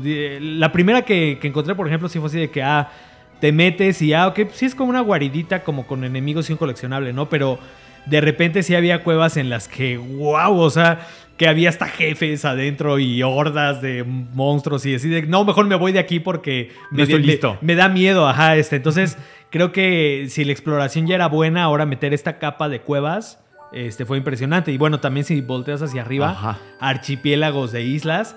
Y hay todavía más, o sea, algo que no les quiero spoilear, pero hay otra, hay, hay otra, otra parte del mapa así que, que tú te quedas así de. No puedo, no puedo creer que esto sea tan grande, tan inmenso y que otra vez tenga todo esto para, para explorar, ¿no? Entonces yo creo que una vez más, si en Breath of the Wild la exploración fue, fue el, el hilo conductor, creo que acá otra vez se agarra de esa exploración. ¿Qué crees que es lo que más envidias de quienes lo van a poder jugar a un ritmo tradicional con respecto al rusheo que es pues reseñar, ¿no? Que es padre, pero al mismo tiempo no es la misma experiencia y, uno no lo disfruta de la manera en la que quizá el desarrollador lo imaginó, ¿no? Eh, yo creo, y tiene que ver un poquito con lo anterior, eh, me gustó mucho cómo está, eh, cómo funciona este, es- es- este Hyrule, este Hyrule, porque eh, en Breath of the Wild, por ejemplo, el juego nos decía, bueno, hace 100 años hubo un cataclismo, nadie se acuerda de lo que pasó, y está este mundo que conoces por primera vez. En este caso, eh, si ya jugaste Breath of the Wild es un mundo que ya conoces y que ya conoces también a muchos personajes. Entonces siento que eso, lejos, lejos de que sea una desventaja tener este mundo que ya es conocido, siento que narrativamente le viene bien al juego porque ves cómo esos personajes siguieron con sus vidas, cómo de- desarrollaron sus vidas, cómo por ejemplo las poblaciones cambiaron con el paso del tiempo. Algo a lo mejor que apenas estaba en construcción en Breath of the Wild, acá como ya es una- un, un pueblito más, más Órale. hecho y derecho. Entonces, eh, esa narrativa eh, creo que me gustó porque hay muchas actividades y aventuras secundarias que, que sí tienen alguna recompensa, una ropa, dinero, cosas así, pero realmente yo creo que a diferencia de otros juegos en los que a lo mejor la, la recompensa, o sea, como que estás motivado por esa recompensa, acá realmente creo que eh, dejarme perder en ese mundo y, conocer esas historias en las que muchas veces la recompensa, ahí está, se me quiere la voz, muchas veces la recompensa es, es realmente pues sentir que estás ahí, ¿no? O sea, estar estar conociendo esas historias que son, que son relevantes para un mundo que es muy rico, ¿no? Entonces, yo creo que eh, al final yo sí tuve que rochear un poquito el, el irme a la, a la aventura principal para tratar de llegar a los créditos, que afortunadamente lo logré. Este, pero dejé un montón de cosas y de historias y de aventuras ahí que están por descubrir y que me están ahí esperando, ¿no? Órale, Ajá. ¿qué tal? ¿y qué tal el rendimiento? ¿Qué tal cómo es la experiencia de jugarlo en la manera portátil contra lo que es jugarlo en un televisor, por ejemplo, que siempre es como que algo interesante. Mira, desa- de- de- te, voy a ser sincero, desafortunadamente no lo probé el- el- tanto como quise en portátil porque como estábamos capturando video para Claro. la reseña, lo tuve que tener conectado a la tele. Este, sí es un juego que yo digo, híjoles, el Switch cómo ya puede correr esto y sí también es, es bueno mencionarlo, sí tiene caídas de rendimiento. Hay momentos en los que este, ya saben, hay muchas explosiones, un montón. Sí, aquí luego hay ataques de hordas completas de enemigos con más elementos. Entonces, cuando hay saturación de elementos en pantalla, sí sufre el rendimiento. Y también esta herramienta del ultramano, que es con la que tú tomas objetos, los pegas, los deshaces. O sea, eh, al usar esta herramienta, yo me imagino que sí es como fuerte el, el golpe a los recursos de la consola. Y, y sí notas inmediatamente cómo se. Y, ahora imagínate. Hay un límite para el número de cosas que puedes... En Nueva York nos dijeron que no, que conocieran. Yo digo que sí debe haber. Yo, la Cuando verdad. se apaga la consola, ese es el límite. güey. Yo la verdad es de que no, no, no vi algo y, hay, una parte que por ejemplo no mencionamos en la reseña, pero que sí, les puedo adelantar un poquito. Hay como un generador también de planos con el que tú puedes como que mm, construir automáticamente o también encontrar cosas ya, ya como que un poquito más complejas que puedes construir. Entonces hay cosas tan complejas de cómo funcionan y de cómo están armadas que tú dices, ¿cuál es el límite de eso? O sea, las posibilidades de verdad se ven son, son impresio- so- es, es impresionante, creo que la, la, eh, es- es- esta nueva como dimensión que tiene el juego, tanto en la construcción como en lo que pasa cuando tú combinas cosas con tu armamento, Ya. que también eso es, es- es, este, al final impresionante y también con efectos pues muy palpables en, en las mecánicas de juego en el combate. y Se todo, supondría ¿no? que si yo lo juego en portátil, el impacto al rendimiento fuera menor, ¿no? Contra lo que pasa si es en tele. es menos resolución. Ajá. Es menos resolución. Menos este, Yo creo que sí. eh, y la verdad, bueno, lo poquito que lo vi se ve muy bien y corre muy Claro. bien también en portátil. En portátil se ve muy bonito en un Switch OLED. Wow, o sea, con los colores de una pantalla de Switch OLED se ve precioso. Oye, y un poco acerca de Ajá. la. Platicar un poco acerca de, de algo que César y yo habíamos comentado la última vez, que es eh, qué tan. em, qué tan eh, guiada es la experiencia, ¿no? Porque si bien es verdad que está padrísimo lo de explorar y, Ujú, ujú. y ser creativo y inventar y todo, para quienes queremos algo un poquito más lineal, qué tan amigable es, ¿no? Porque pues, no, el tiempo no es infinito para todo el mundo, ¿no? Ajá, mira, este, la estructura es muy similar a la de Breath of the Wild. Básicamente, el- la primera sección del juego es una isla contenida que pasaba también en Breath of the Wild, que tenías este como, este como punta del castillo donde te dan todas las habilidades. Aquí es igual, tienes una, una isla en el cielo donde te, te enseñan todas las habilidades y, ah, bueno, esto es lo que puedes hacer. Y ya después de eso, bríncale a Hyrule y ya tienes todo, todo, todo para explorar, ¿no? Eh, al igual también que Breath of the Wild tienes cuatro grandes regiones y ¿sabes qué? El, como que el quest principal es ir a estas cuatro zonas, ¿no? Este, pero eh, tú eliges el orden como tú quieras completarlas. Este, y también algunas de estas misiones, algo que a mí me gustó, pero también no sé si para los que busquen algo mucho más guiado les vaya a ser bueno. A mí me gustó mucho que el juego a veces es muy sutil con lo que tienes que hacer. Eh, a veces te dicen, ok, como que el siguiente paso de la misión es, pues busca un lugar donde haya ruinas, ¿no? Ah, bueno, pues ahí ya tienes que pensar a lo mejor de todo lo que has visto, ok, a lo mejor ahí vi que había ruinas importantes, ¿no? O a veces este, te dan así un acertijo, o sea, tu pista para el siguiente paso de la misión es un acertijo. ¿Qué tienes que hacer? No te lo dicen. ¿A dónde tienes que ir? No te lo dicen. Simplemente te dan un acertijo. Esto es lo que hay que hacer y Mucho más ergódico, ¿no? Tú, tú, tú hazlo, tú hazlo. O sea, este, piérdete. De hecho, este, sí, he platicado con, con colegas que también están jugando a la par, este, si era de que, oye, ya llegaste a esta parte, pues, ¿qué onda con eso? Ah, no, pues, este, te, te lo spoileo, te doy una pista. No, pues, búscale por aquí, ¿no? Por ahí va, ¿no? Entonces, pero sí, sí tiene esa manera. De hecho, este... No, no, ya, que, creo que vive por un spoiler. No, no, no quiero spoiler nada, pero, pero sí hay, hay partes este, de la línea principal en las que simplemente te dicen, ok, esto es lo que tú tienes que explorar y date. Oye, y a nivel de ¿No? la historia, digo, es, obviamente, es obvio que no vas a poder contarnos pues Ajá, mucho, ¿no? ajá. Pero ¿qué, sa- qué tan satisfactoria es. Muy buena, muy buena. Yo, de hecho, siento que un poquito más elaborada que la de Breath of the Wild. Eh, al igual que la de Breath of the Wild, también este, compartiendo esa estructura, también es una historia que se construye como con, mm, eh, podremos decir, recuerdos o, o fragmentos como que un poquito dispersos y que ya cuando, cuando los unes todos, ah, wow, esto es la historia, ¿no? Pero también este, eh, tiene misiones Las misiones como principales son muy impresionantes. En, en el anterior teníamos estos dungeons que son este, las bestias divinas. Acá ahora tenemos la evolución de eso que de verdad a los fans de Zelda les va a volar la cabeza lo que hay ahí, o sea, mucho más complejo, mucho más completo. Entonces todas estas misiones son muy bonitas, muy bien elaboradas también. Todas son muy diferentes entre sí porque creo que con las bestias como que todas eran muy parecidas. Aquí sí, todas son los caminos para llegar a esas misiones, o sea, ya que son parte ya de la misión, pero como que ese llegar a donde tienes que ir es muy diferente en una región a otra y eso y eso creo que le dan todavía un, un que dices es que se siente que Breath of the fue un ensayo para esto que realmente es el juego en todo su esplendor.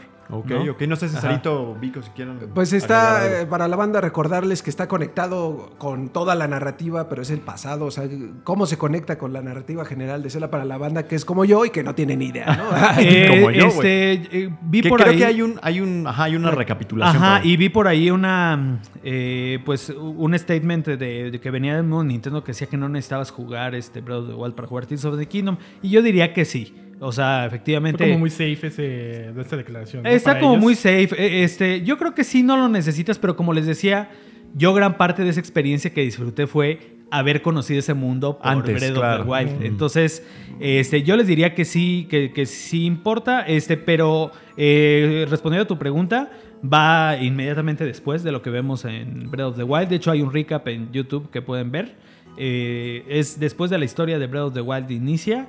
Y este, pues sí, explora, eh, sin spoilerles mucho, explora un poquito. A mí me encantó por, por, mi, por el tema que soy arqueólogo, porque está muy arqueológico el juego, porque exploras como a una civilización antigua que eran los Sonan, que se supone que algún día estuvieron por ahí. De hecho, si tú visitas en Breath of the Wild, hay unas, hay unas ruinas en, una, en un bosque tropical que son de esa civilización. Ya desde Breath of the Wild había de, de alguna manera ese, ese teaser, no sé si lo retomaron de ahí, pero esa, esa civilización que son los Sonan es, es como el hilo conductor que son pues, eh, una civilización que estuvo en tiempos ancestrales, ¿no? Entonces es, es, es ahora ir acá incluso como más atrás de lo que pasó en Breath of the Wild por esas, esos como como personajes que tienen la clave, esa civilización que tiene la clave como de la historia de Tears of the Kingdom, pero todo pasa después de Breath of the Wild, ¿no? Entonces hay como que, que unir esas dos, esas dos partes.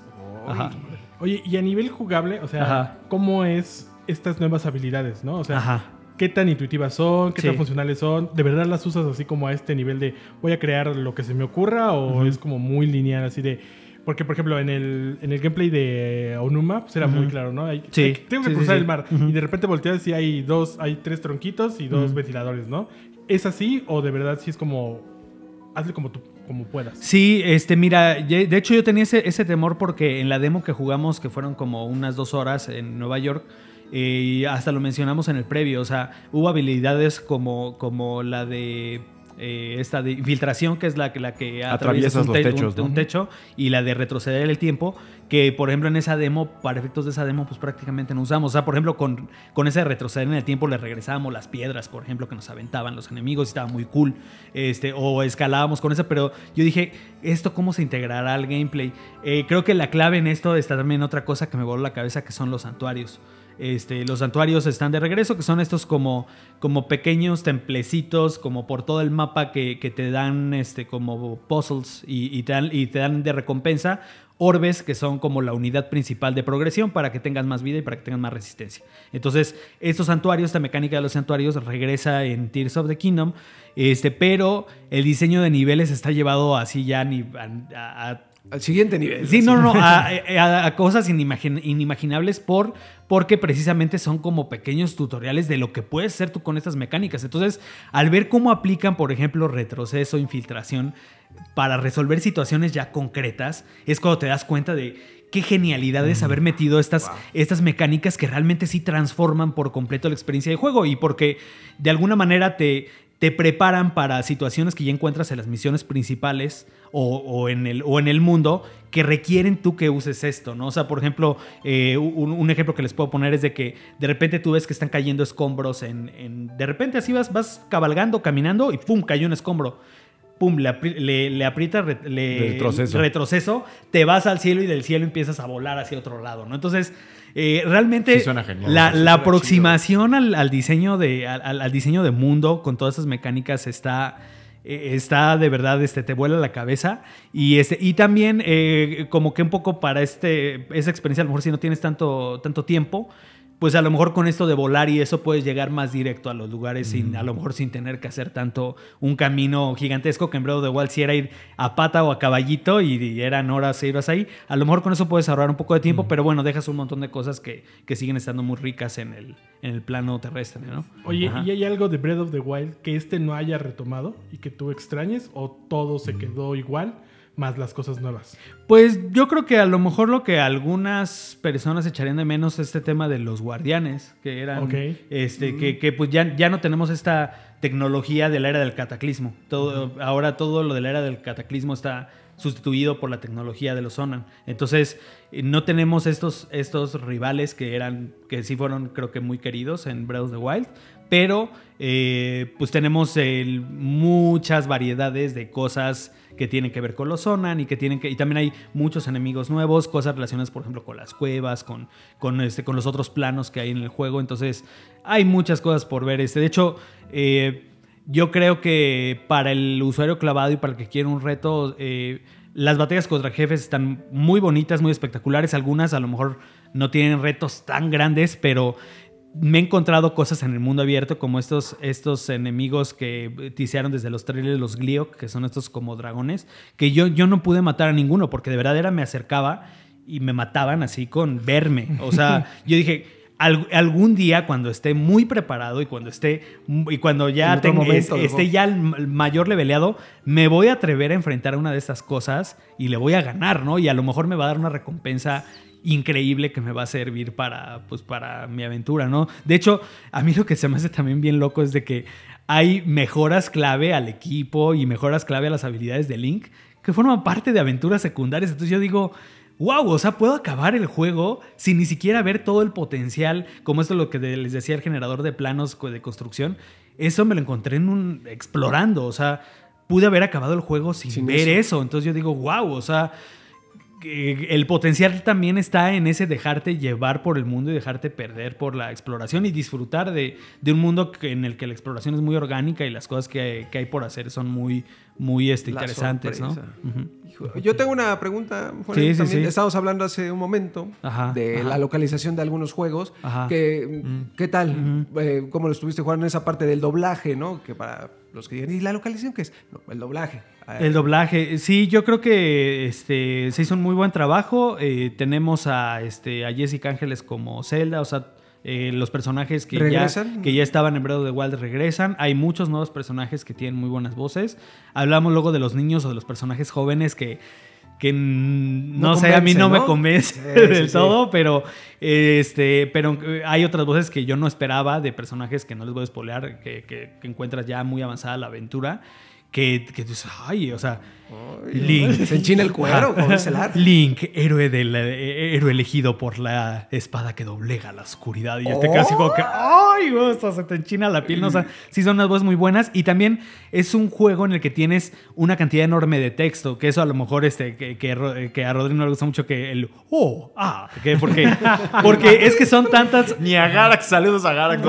son tantas las cosas que hay por eh, las aventuras y los diálogos que hay que también yo siento que haberle metido voz absolutamente a todo Claro, hubiera sido complicado. eh, pero entonces es un juego también con una cantidad muy grande de textos. Los textos también están muy bien localizados porque es un español que se siente latinoamericano, eh, que, que se siente realmente con la esencia, que los nombres están adaptados de las cosas. Este, pues el mismo Irule que ha causado ahí controversias si sí es o no, pero pues los nombres están adaptados a nuestra región, ¿no? Entonces el, el trabajo es muy bueno y está, está muy muy bien localizado. ¡Ay, chulada! Se me todo. Pues muy bien, Juanemcito. Digo, sin más, una última recomendación, quizá. eh, para Pues los- nada más quizá tiempo, como cuánto le Ah, dedicaste Ah, ahorita así, Machín. Sí, este fue pesado porque me aventé eh, seis días prácticamente non-stop en, en modo de más o menos jugar una jornada laboral. Estaba, estaba ahorita tratando de, de ver este como el, el- el recap de las horas, pero sale después de una semana que iniciaste, entonces todavía no me sale. Este, pero sí, me aventé seis días non-stop que, que sí, o sea, las pausas que sí, obviamente, para comer y al para baño, ir al baño. ¿no? sí, bla. Exacto, para ir Este, pero y también, y también pausas propias del trabajo, porque estábamos al mismo tiempo haciendo capturas, Claro, calificando pues, material, o sea, sí Menesteres, era combinar también con temas de trabajo de la misma reseña. Este, pero yo le calculo que para llegar a ver créditos de una forma medio rochadita, porque sí sufrí en la batalla final por el tema de que yo siento que debía haber ido un poquito Ibas más. en calzón, pues. De- debía haber llevado más corazones que lo logras haci- haciendo más santuarios y cosas así, ¿no? Entonces, eh, yo en mi partida creo que le metí entre 50 y 60 horas. un, un, un, eh, número por ahí. Y Como Red Dead Redemption. no fuiste a todas las misiones secundarias. Ah, no, a no, no, no, no, hay o que sea- dar montones de. O sea, hay una función ahí que te dice, "Oh, pero esta función solo te va a registrar datos de tus primeras 265 horas de juego. O sea, estamos hablando de que la gente, yo creo que mm, unas 200 horas como para ver cómodamente lo que hay, porque eh, lo decía en la reseña, o sea, la extensión, yo sí le calculo más del doble de lo que fue el mapa de Irule de Breath of the Wild. Estamos hablando de, y ya era un mapa gigantesco. Entonces estamos hablando de que tienes más o menos el doble, o yo me atrevería a decir un 2.5 veces más de lo que, de, de lo que estaba en, en, en Breath of the Wild. Entonces, sí es un mapa inmenso en el que cada que vas a algún lugar encuentras alguna sorpresa. o sea, fácil puede nuevo. ser tu juego del resto del año. Sí, sí, Así, sí. O sea, tema, ¿no?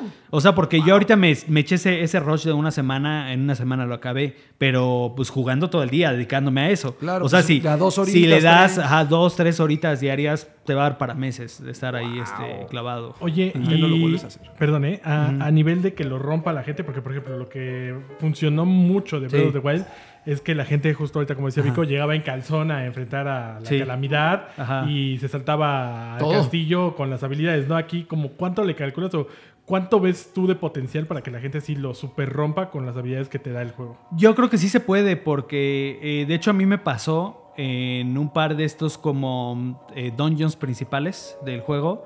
eh, me pasó que los resolví como no tenía que haberlos este, resu- resuelto. En mi caso pasaba que sobrepensaba las cosas y hacía soluciones más difíciles de lo que realmente era. Así de que de, ¿no? era jalar una piedra y yo hacía acá una estructura y jalaba una luz que venía. O sea, a lo mejor había aquí una luz que tenía que iluminar aquí un foco y yo me traía la luz que estaba hasta allá con una estructura y con espejos y bla. O sea, eh, a veces sobrepensaba yo las cosas y llegaba a soluciones más complicadas de lo que era.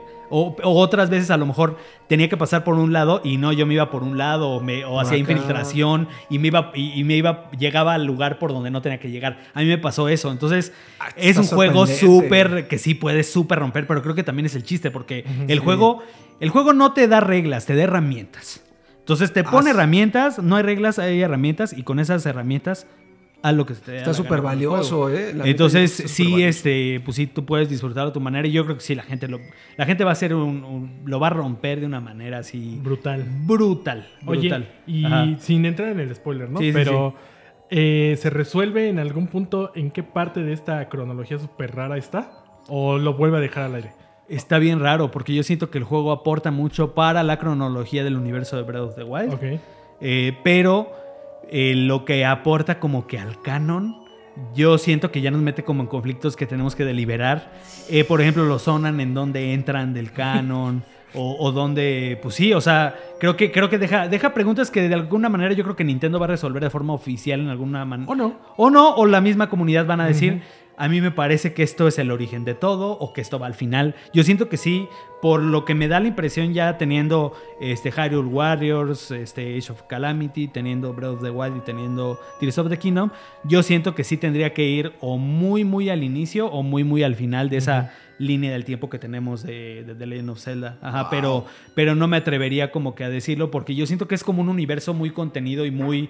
es- está hecho muy a la medida de que funcione para ese universo de Breath of the Wild. Sí, claro, la cronología Ajá. en realidad es como un adorno, Sí. pero está chido como preguntársela. Y ahorita otra cosa que se me ocurrió, las referencias, porque por ejemplo en Breath of the Wild era como muy rápido encontrar que el templo de acá, que el rancho de no sé dónde, Ajá. que oye esa estatua se parece a la que apareció en no sé qué juego, también lo sigue manteniendo en las zonas nuevas, ¿no? Porque sabemos que el mapa se Increíble, mantiene, o sea, ¿no? yo me encontré un easter egg increíble a otro de los juegos de la serie. Este, y más en un lugar. Eh, era un lugar así como medio playerito, entonces ya se imaginaba a lo mejor a qué, a qué juego. Encontré Al algo mejor. bien bonito ahí, un, un- un tributo que formó parte de una. Formó parte de una misión secundaria que. Yo me sentí en Animal Crossing. O sea, eh, van a decir, ¿qué onda con esto? Pero es que sí, o sea, fue, fue una parte tan, tan Perdón. Es difícil eh, que- describirlo. Eso está interesante. Es que fue un, fue un pueblito bien bonito, o sea, me hizo sentir muy bien.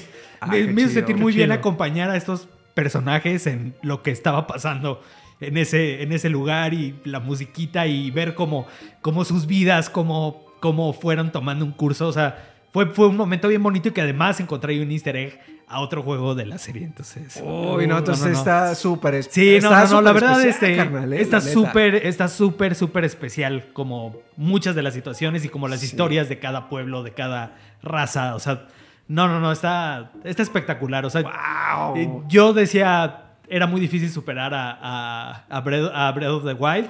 Yo siento que Tears of the Kingdom lo hizo con todas las posibilidades, con todas las mecánicas, con todos los planos que te llevan así a, ajá, la verticalidad, o sea, siento que lo supera este, por eso, el diseño de niveles también y todo eso. Yo creo que lo único que no lo supera es de que Breath of the Wild al final de cuentas fue un parteaguas Fue el primero, industria. Ajá, entonces este ya está construido sobre ese parteaguas. Entonces, a lo mejor no va a ser, eh, no va a tener ese nivel de como de sofisticación. Sí, claro. Ajá, de, de- De revolucionario. Ajá. aunque yo, aunque yo sí veo a muchos otros juegos que así como muchos mundos abiertos empezaron a tomar la estructura de Breath of the Wild y esta, y esta como exploración tan libre, yo sí veo, por ejemplo, este tema del crafteo, de la manera en la que lo hace Breath of the Wild, de la combinación con tu equipamiento, de cosas que hay en tu entorno, o de este crear cosas con lo que te rodea. Digo, Breath of the Wild no es, perdón, Tears of the Kingdom, Kingdom no es el primer juego que lo hace, pero cómo lo hace, yo creo que sí es una solución para que muchos otros juegos de mundo abierto o muchos otros juegos de acción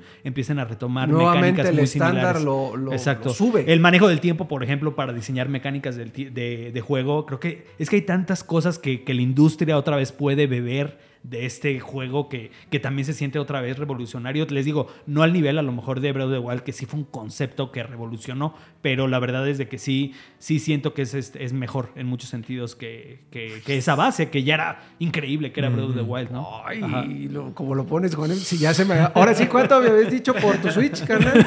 Ahora sí, ¿eh? La neta sí. Oye, y La pues la pregunta Ajá. obligada, Ajá. ¿no? Definitivamente, pues candidato a, a Gotti o cómo queda. O sea, yo, sinceramente, yo no veo que otra cosa le pueda ganar. O sea, es que... Oh, ah, ¿Qué no crees en Starfield o qué tal? Eh, está bien, está bien complicado. O sea, vamos a ver, yo espero que de verdad haya una batalla muy dura, porque siempre tener batallas muy duras y que Starfield de verdad, por sí, ejemplo, revolucione el mismo Final, este, 16. Final 16, que también se ve que viene espectacular en muchos sentidos. Yo creo que hay, hay juegos muy buenos. O sea, y lo, y lo platicábamos alguna vez cada que viene un Zelda, como que, no sé por qué, como que viene con un coletazo de la industria de, de obras maestras, ¿no? Entonces, eh, sí, candidato a Gotti, yo creo que sí, o sea, definitivamente. Eh, yo creo que va a puntuar muy bien. Digo, en este momento no ha salido, la- en el momento que estamos grabando, no han salido las reseñas, entonces no todavía no tenemos un sondeo de qué está diciendo pues, El toda resto la del crítica. mundo. Pero pues yo con lo que jugué, este, y no solo porque me guste la serie, y eso, yo siento que sí es un juego revolucionario que va a puntuar Es especial. altísimo. Ajá. Sí, no, pues yo los Sí. años que tengo que conocerte y el- el- los trabajos que hemos compartido, eh, creo que es la primera vez que, que te veo realmente así de emocionado, hermano. La Sí, neta. sí, sí. Y o es sea, yo- padrísimo, ¿eh? Me, me de hecho, la neta. a, a mí me deja, y, y por lo que venía ahorita así como que con el corazón de pollo, es porque me deja, me deja un vacío bien fuerte. O sea, también pensar, pensar en que ya me lo acabé. O sea, pensar en que, en que o sea, de que de todos voy a regresar al juego y- Claro. y, y hay un montón de cosas que dejé sin explorar que yo digo, es que tengo que ir ahí, tengo que regresar o tengo que terminar esta aventura de la historia que me estaba gustando, pero sí me deja ese vacío de... ¿Y ahora qué voy a esperar con Sí. tantas ansias, no? ¿O qué, o qué va, o qué, o qué viene a continuación que, Que me deje así. que ¿no? me deje así, que Es- me deje así de claro. impactado, de, o, o cuando lo acabé, cuando vi los créditos, y fue así de, Sí, que- ¿hasta qué momento voy a volver a sentir esto, no? Este, en mi vida de videojugador, ¿no? Entonces, pues sí. sí es especial. Sí, es un momento especial. Creo que la gente no está preparada para lo que van a tener en, en las manos, ¿eh? O sea, Ay, sí. no, pues sí, apártame tu Switch ya. que estás O sea, estás- eh, tenemos las expectativas altas. Muchos también pensamos que es algo nada más continuista de Breath of the Wild, pero sí, no estamos preparados para, para lo Wow, que viene. eso está padrísimo, la neta. Sí, claro. Sí, la ¿no? sorpresa. Increíble. Sí. porque en este momento creo que la industria, de algún modo, sí se ha medio estancado en ciertos géneros, Sí, en ciertas historias, poquito. en ciertas formas de adaptar videojuegos. Y que llegue otro juego a sorprenderte, definitivamente es increíble. Yo le agradezco mucho a Breath of the Wild que, por ejemplo, yo disfruté mucho Breath of the Wild cuando lo jugué, pero el final como que no me, no, me- no terminó de concluir ese, ese momento épico. Pero la forma en que desenvolvió la industria fue increíble al punto que, por ejemplo, uno de sus clones, que es Arceus el año pasado, a mí me dejó maravillado, ¿no? Fue, justamente tuve un sentimiento similar en el- a la hora de... Ah, qué bonito es volver a jugar un Pokémon que se sienta novedoso, ¿no? A pesar de todos sus defectos. Entonces, qué chido que todavía la industria pueda aportar más, ¿no? Y definitivamente, pues Nintendo es la compañía Es que es base de todo esto. Nuevamente lo que dice Nintendo se respeta. Punto. Sí. Y ojalá Starfield pueda hacer algo, porque la verdad la competencia también es saludable para todos. Sí, sí, definitivamente. Yo, eh, bueno, pues después de- es que yo no soy el, el acólito de Nintendo, Claro. no odio No, ni no, nada. tampoco. o sea, Claro. tampoco, o sea, nada más. Entonces voy a, voy a darle una probada y ver que, de dónde viene la erección.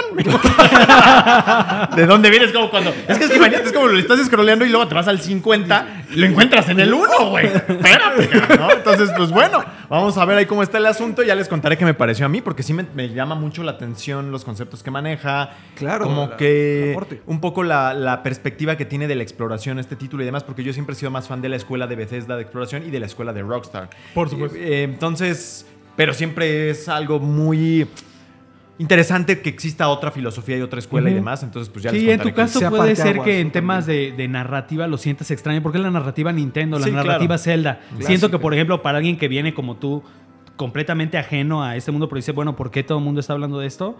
Puede ser eso, a lo mejor tú digas, pues, esto que no, pero... Sí, pero la jugabilidad. Ajá, o sea, siento que a mí lo que se me hace es un juego súper inteligente. O sea, te sientes científico de la NASA cuando llegas a un cuando llegas a una resolución de un problema y además que sabes que es tu solución Ajá, porque exacto. tu solución va a ser diferente a la mía. Y creo que esa es una de las grandes de, con, incluso con respecto a Breath of the Wild, creo que como que estaba más dicho cómo tenías que resolver ciertas cosas, pero que aquí tu solución sea completamente distinta a la mía y que tú digas, oye, ¿cómo, cómo resolví esto de esta manera? ¿Cómo le hiciste acá? No, yo le hice así. Pero ese, ese ah, eureka de lo descubrí, de, de a, a huevo, así es. A mí lo que más me entusiasma, que- digamos, y me entusiasmaba de, de Breath of the Wild, pero no le di ya la oportunidad, es cómo funciona el mundo en términos de qué tan emocionante es explorar, ¿no? O sea, qué tan vivo se siente el mundo cuando voy, encuentro algo que a alguien más no le pasó. Y no esta escuela un poco más de Ubisoft, que es la escuela de aquí hay un signo y aquí hay algo, y si, no hay, claro. si no hay un signo ahí, no hay nada, güey. Que es lo que a mí no me gusta Aquí no y tampoco me gusta de aquí Horizon, no hay ¿no? puntos. Entonces, aquí no solamente es eh, por lo que tú describes, el tema de, de la espontaneidad, sino también de, las, de los niveles, porque tenemos Ajá. un plano subterráneo y tenemos un plano arriba, que eso se me hace espectacular ambos, y otro que no sabemos bien qué es, que es lo que me estás diciendo aquí. Entonces, esto es lo que a mí más me llama la atención, porque no- nunca me he considerado tampoco un jugador mucho de acertijos, ¿no? Eh, y esa parte puede que también me capture, pues, pero más ese tema del mundo, cómo es y cómo es llegar allá arriba y cómo es llegar allá abajo. Eso es lo que a mí me, me está llamando más la atención de lo que tú estás diciendo y que sí tengo muchas ganas de, de probar.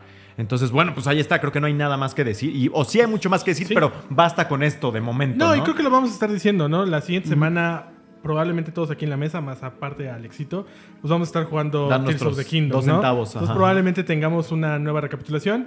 Obviamente ya está la reseña en el sitio web, la reseña en el canal de YouTube. Y tenemos por ahí pensados algunos otros contenidos porque, según lo que nos comenta Juan Nem, afortunadamente no nos ha spoileado todo, pues podría haber como detalles que analizar en relación ya más a justamente esta parte de la historia. O a mecánicas de juego sorpresas, que, ¿no? que a lo mejor no quisimos tocar mucho en la reseña para, no arruinarle a la gente, La pero que a lo mejor ya en otro contenido eh, podamos, bueno, esto ya tiene spoilers, a lo mejor ya lo están jugando o ya vieron más del juego, ahora sí nosotros les damos la opinión de cómo esto vino a transformar este güey. Breath of the Wild. O se está es la lluvia de. Hyrule. ¿no? Exacto. De- ¿no? de Irule, por favor, de de Irule. Ya, sol, no, hombre, Sí. es especial esto. Rory, Pues nada, nada, este, emocionado por probarlo también. Aunque por momentos también me quedé como la niña esa del GIF que está así. Como- Pero pues quiero ver qué es. O sea, ¿no? Quiero, quiero ver qué es también. Y, y, pues felicitar también a Juanem. Sí, porque yo he rifó. pasado también por esas reseñas que son masivas y que sí te satisface mucho jugar, pero también son días y días y días. Y es, Es una tarea un- complicada, Es una, sí. es una tarea, es un desafío. ¿pero cómo? Si estás importante. jugando. Sí, ¿Cómo va a no, No, ser? la verdad es de que sí, eh, el, el problema, y digo ya, ya como, como colofón de la experiencia de lo que es aventarte un maratón así, llega un momento en el que ya tu mente como que se funde con el juego y, y te acompaña en el sueño. O sea, Oh, eso es bien bonito. te despierta, te despiertas pensando, a mí me pasó, o sea, despertarme así de tengo que ir a ese lugar o tengo Voy que a hacer hacer infiltración en el inodoro. Ah, o sea, sí, sí, este, o sea, como que ya te, te clavas tanto. Y la verdad es de que también te agota, o sea, pero me pasó algo, me pasó algo a mí muy, muy raro, o sea, traía como este rush de jugar, jugar, jugar, jugar, de hecho me estaba durmiendo como 3, 4 de la mañana ya de calificando el material y eso, Este, pero estaba así con desvelada, así ca- ca- cañonas, Eh, dormí muy poco la semana pasada por, por el juego y todo eso, este, y, y- y me pasó que en cuanto, el, el día que vi los créditos, que también lo acabé como a las 3 de la mañana, el día que vi los créditos al otro día, me dio un bajón así. Sí, cabrón. O sea, eh, fue, fue el día que escribí la reseña. Eh, Terminé de escribir la reseña y fue así como de, ok, Lloré, güey. estoy como liberado. No, no, o sea, de repente o sea, casi me desmayo. O sea, de que dije, ok, ahora sí ya mi cuerpo como que se le acabó esa adrenalina de, Sí, de estar en este tren de una semana completa. Y de repente me, me- como que se me acabó ahí ya la pila y ya mi cuerpo dijo, ok, ya no, ya no respondo. De hecho, todavía vengo ahorita así como que todo... a todo Así me va a pasar con, Con con Starfield. Starfield, pero en el, en el ano, güey. no, ya, te- ya te imaginarás. Se me va, ¿sabes? se me va a planar por completo, güey. de hecho, trataba, trataba de correr este, lo más que pude en las mañanas antes de ponerme a jugar, porque si no, se hubiera hermano, acabado bien destrozado. Sí. Sí, no, güey. Es que se te infarta, güey. Se te infarta sí. cualquier parte del cuerpo, güey. todo puede ser. En fin, Pues bueno. unas reseñas, pues valórenlas, ¿no? Sí, sí, sí. Ustedes La neta. acaban de escuchar qué se sacrifica, entonces ahí les encargamos el view, el like. Sí, echen su like, ¿no? Un comentario, compartan. etcétera. Y No, todos bueno. nuestros contenidos, porque se, como dice César, Viene una este, oleada fuerte, ¿no? da para, para desmenuzar mucho en notas en este, y en más contenidos que seguro Y haremos. cuidado con los spoilers, tanto para ustedes Pausados, sí. como para que no sean abusivos y no vayan a arruinarle el juego Pues sí. a ¿Alguien alguien más? más? porque pues no se vale, definitivamente. Sí, no se vale. Y es algo especial, gente, no sean así. Sí, no, muy especial. Y, y incluso spoileándose cosas, de verdad es de que cuando ustedes lo experimenten por ustedes mismos, va a ser otro un Otra rollo experiencia. bien distinto. Bueno, Bien, muchas felicidades a Juan Sí, gracias, Y ahora sí, gracias. Venimos a. Pues ya, no puedes superar esto, güey. No puedes superarlo. No, Ni con porque- un taco de pastor del. No, no, no, se me ocurre. Aunque de pronto sí dije, pues, mira, se acabó la hamburguesa primero y luego le quedaron las puras papitas. Y también te las vas a comer, Papitas. pero ya no hay hamburguesa. Entonces te vas a quedar así como, chale, quisiera otra hamburguesa, ¿no? Bueno, pues, vámonos. Vámonos. Ahora sí, que ya los Pero vamos a hacer cambio otra Vamos a hacer vez. cambio. Ah, vamos Ah, a hacer ok. cambio para terminar de vestir la reseña. Entonces regresa tu. Sigo trabajando en la reseña en este momento, entonces por eso, por eso hacemos cambio. Va. Y ahora sí. Ahora sí. Ahora sí. Ay. No, no conforme con estarme imitando. En el podcast pasado, sí, claro que se los tenía que decir. Ah, chi, ¿qué, qué te estás tomando, Rory?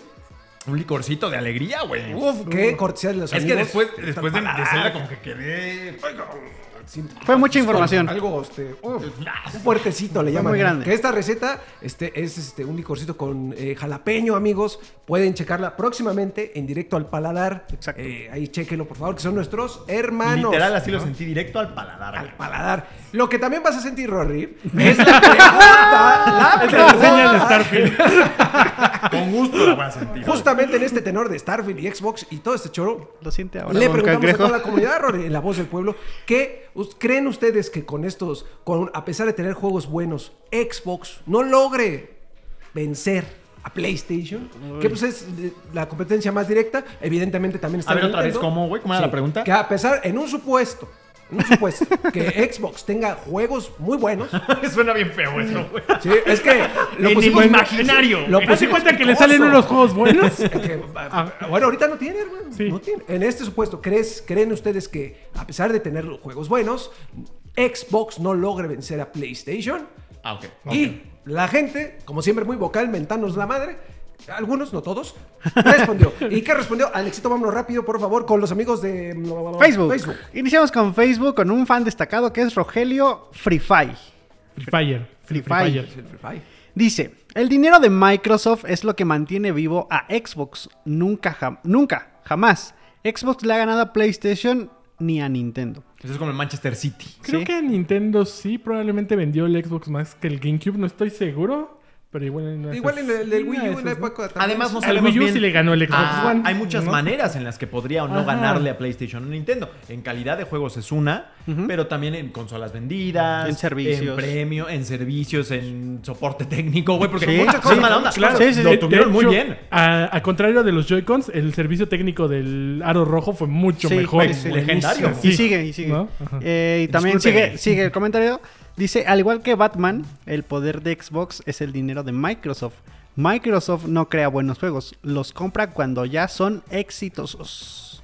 Ah, o sea, es el Batman. Yo había dicho el City, pero es el Batman. El Sí. Batman, Según claro. El Bruce Rogelio No entendí la que analogía con. Batman. ¿Cuál es tu pero- poder? Es que es el Soy de millonario. Clooney, Cuando Ándale, saca su, saca su su batitarjeta. batitarjeta. ¿Qué dice? ¿Cuál es tu superpoder? Soy, soy rico. algo así. Exacto, soy rico. rico. Ese es Exactamente. mi superpoder. Exactamente. Eh, Cesarín, por favor. destacado, eh, Rogelio Fripa. Un No, beso a espérate, Rogelio. hay una franja aquí, no sé qué hiciste, güey. Ah, era O, otro- o igual es porque ya me hizo efecto acá no, el no, directo al es que paladar. había cabrón, un pero- memo, ¿no? Ah, había un memo ahí diga. como de este, un doctor dándole oxígeno y decía Xbox. Algo así era el meme. Y dije, ay, caray, no, lo voy a cortar. No, no hay necesidad. Ok, ok. Cesarín, por favor, síguete ahí con Ricardo. Ricardo Lozano también de Facebook dice, Xbox podrá ganar en potencia, en servicio online, en el precio más barato de los juegos, pero en exclusivos jamás. Jamás. Así lo dijo. Ja.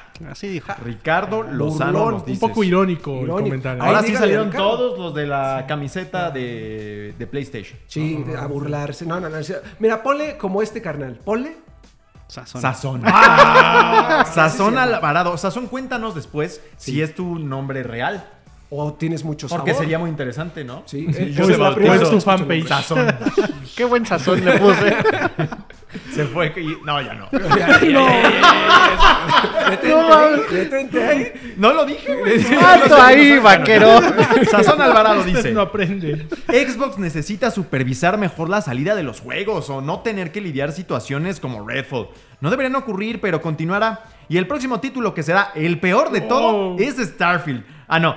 bueno, sí. Y el próximo título que será el peor de todo, Starfield, no hay una supervisión de primera y se verán obligados a sacar desastres tras desastres y los fans se cambiarán fácilmente del, del hecho sistema Xbox por no tener la dirección correcta, como deben sacar calidad de juegos y no controles que no sirven para nada. ¡Ah, su nombre! Se fue con todo. Y además tiene tiró a la información privilegiada. Sí, se tiró a la yugular, Sazón. Sí. Pues Le bueno, puso le puso sazón. sazón. ¿Sazón?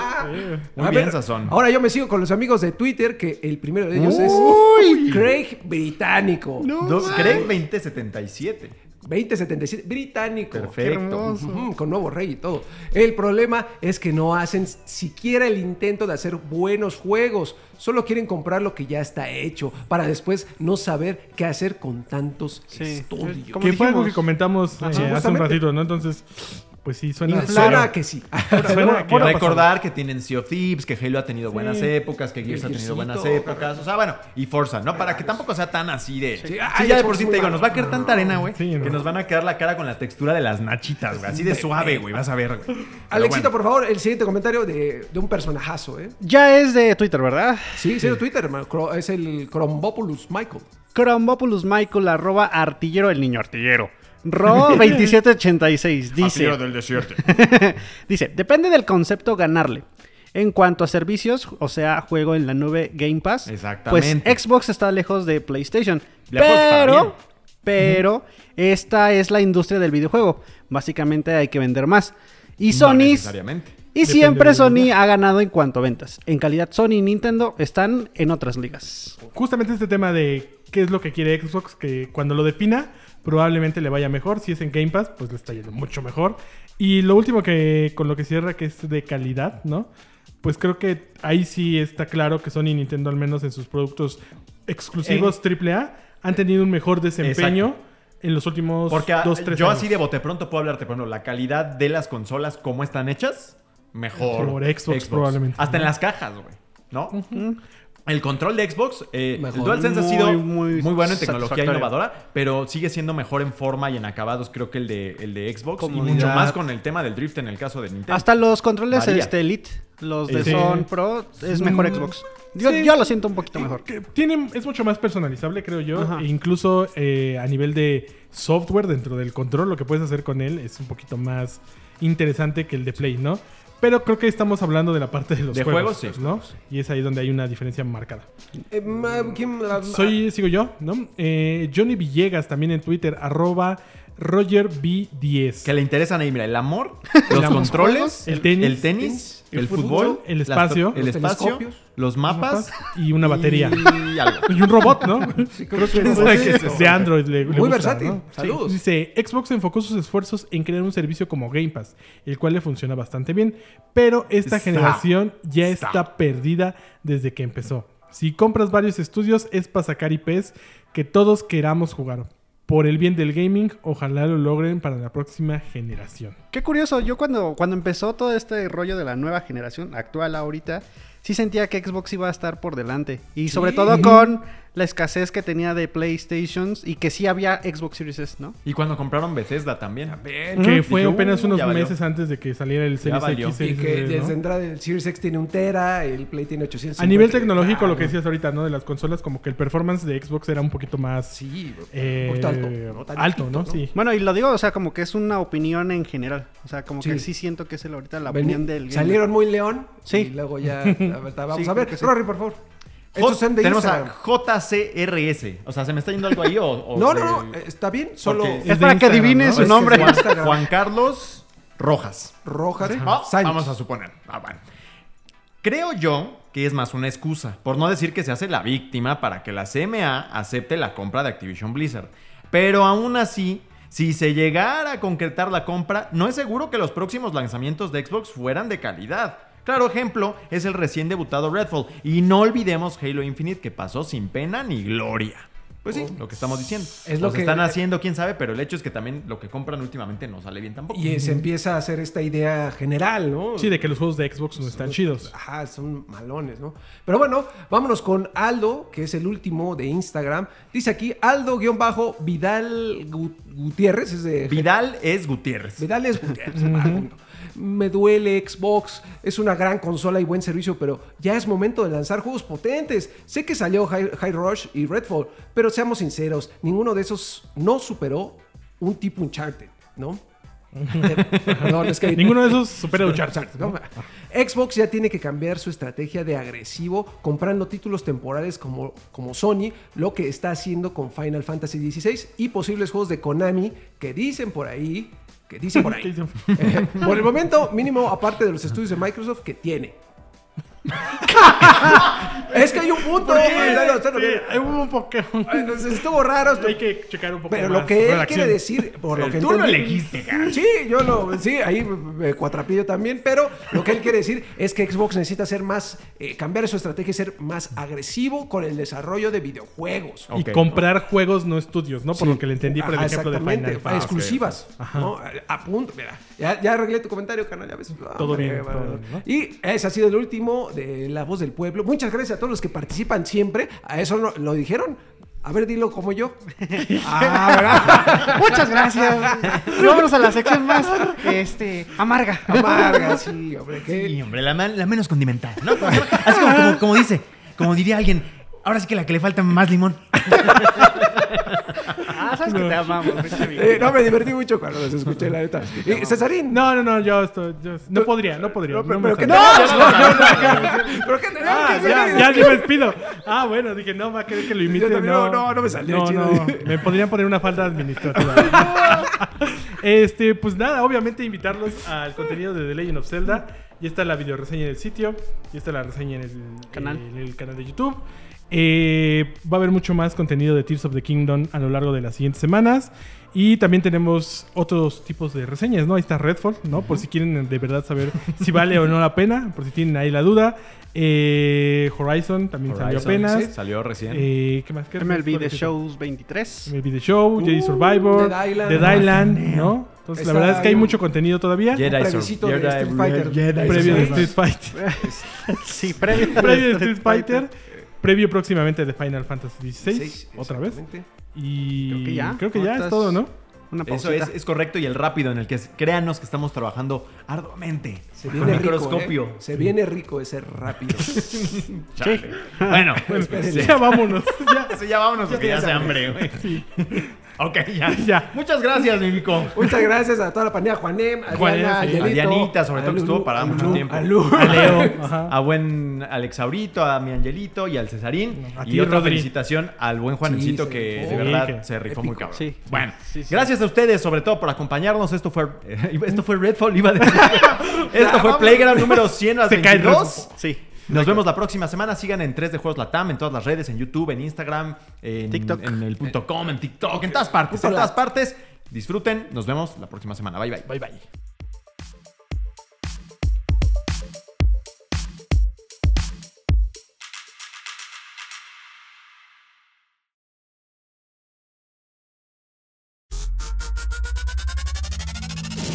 Esto fue Playground, el podcast oficial de 3D Juegos Latam.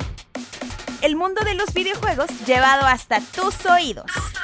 Nos escuchamos la próxima ocasión. Mientras tanto, disfruta tus partidas y juega responsablemente.